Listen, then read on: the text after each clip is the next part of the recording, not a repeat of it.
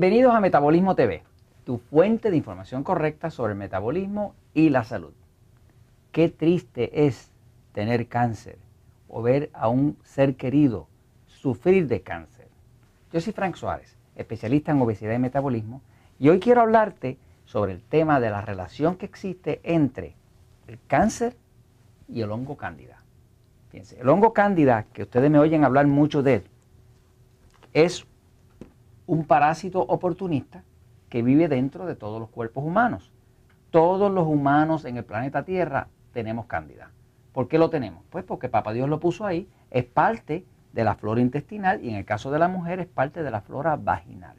Ahora, este hongo tiene la característica de que la medicina, los médicos, no le prestan mucha atención. Porque lo que se le enseña a un médico en la escuela de medicina es que el hongo cándida tiene única y exclusivamente que ver con dos temas.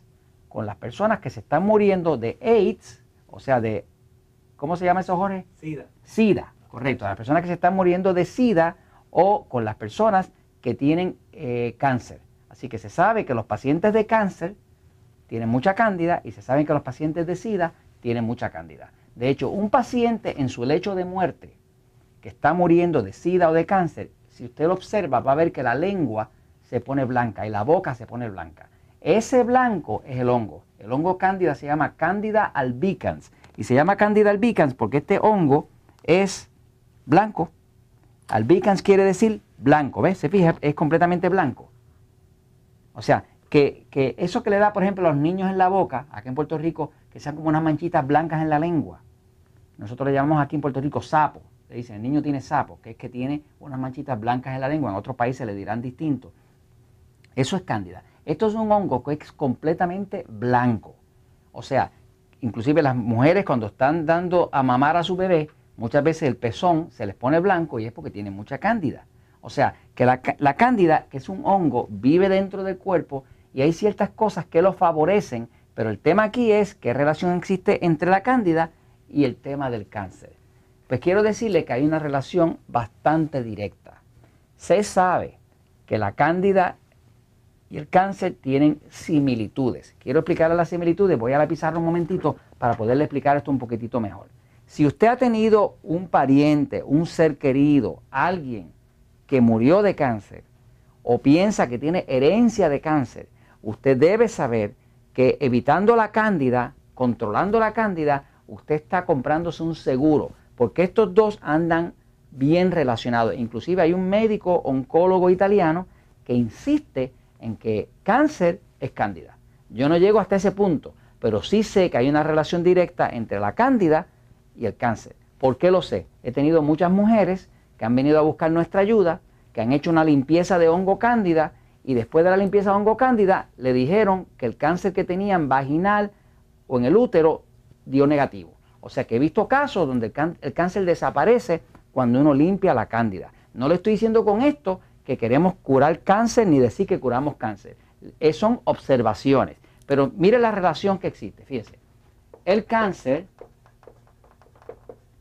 y la cándida. El cáncer es una célula que crece siete veces más rápido que el resto de las células del cuerpo. Y hay estudios que demuestran que la cándida crece siete veces más rápido que las células. O sea que cuando la cándida se prolifera, cuando se riega por el cuerpo, se riega a mucha velocidad, más rápido que lo que es la división normal de las células, que es lo que llaman mitosis, donde una célula se divide de 1 para 2, de 2 para 4, de 4 para 8, de 8 para 16 y sucesivamente, ¿no? Así que la cándida y el cáncer tienen esta similitud. Aquí estamos viendo las similitudes, en qué se parecen cándida y cáncer. Lo otro que es crucial entender es que el cáncer depende del azúcar.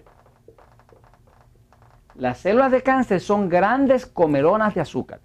Fíjese si esto es cierto, que cuando a una persona le van a detectar un cáncer, lo llevan a hacerle eh, una tomografía, un CT scan, como decimos acá en el Spanglish este eh, americano español que hablamos nosotros en Puerto Rico.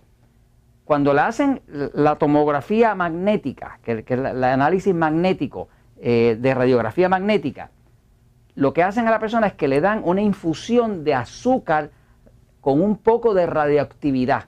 Ese azúcar con ese poquito de radioactividad, hay un cierto área del cuerpo, usted tiene el cuerpo, y, y en esta área de aquí se ve bien brillante. Y se ve bien brillante porque ahí está el tumor.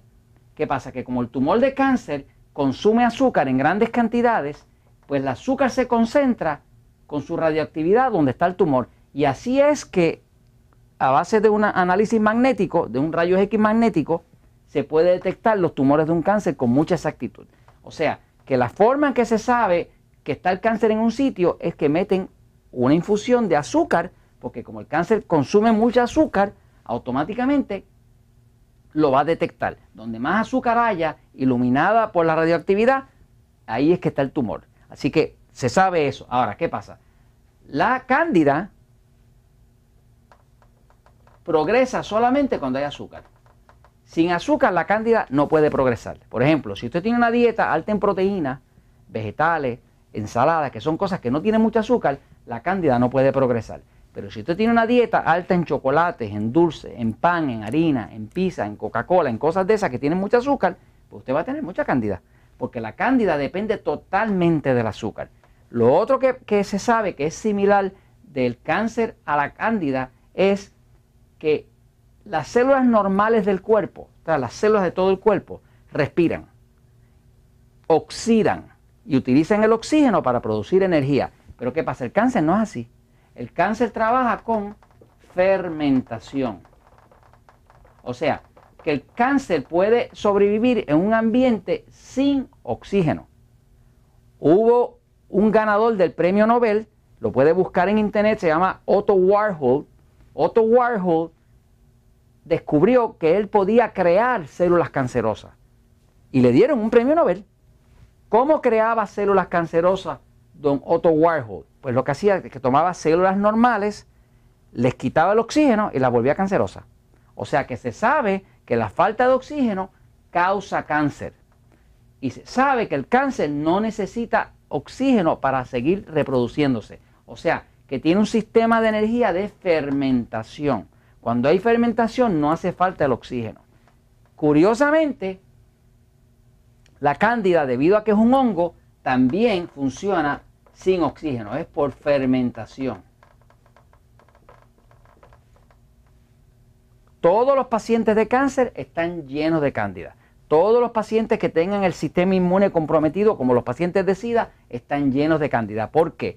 Porque eso crea un ambiente ácido y bajo de oxígeno. Como crea un ambiente bajo de oxígeno, pues entonces la cándida de cáncer ambos pueden progresar. Si usted sabe que existe esta relación, pues dése cuenta que cuando usted limpia la cándida del cuerpo y reduce esto y le reduce los carbohidratos refinados y mejora su metabolismo y mejora su salud, usted está evitando esto. Una cosa no es necesariamente igual a la otra, pero por la situación de que se parecen tanto, usted puede protegerse a usted y a su familia de un cáncer manejando el exceso de cándida que tiene en su cuerpo. Y esto se lo comento porque la verdad siempre triunfa.